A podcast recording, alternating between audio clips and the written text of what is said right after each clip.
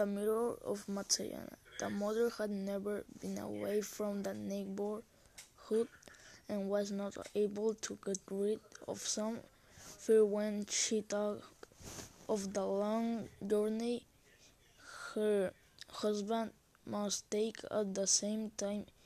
However, she could only feel pride and satisfaction that it was her husband who was the first man in all that region to go to the rich city where the king and the nobles lived and where there were so many beautiful and marvelous things to be seen. At last, when the good wife knew that her husband would return, she raised her child beautiful in the best clothes she had and herself in the blue dress that she knew he liked very much.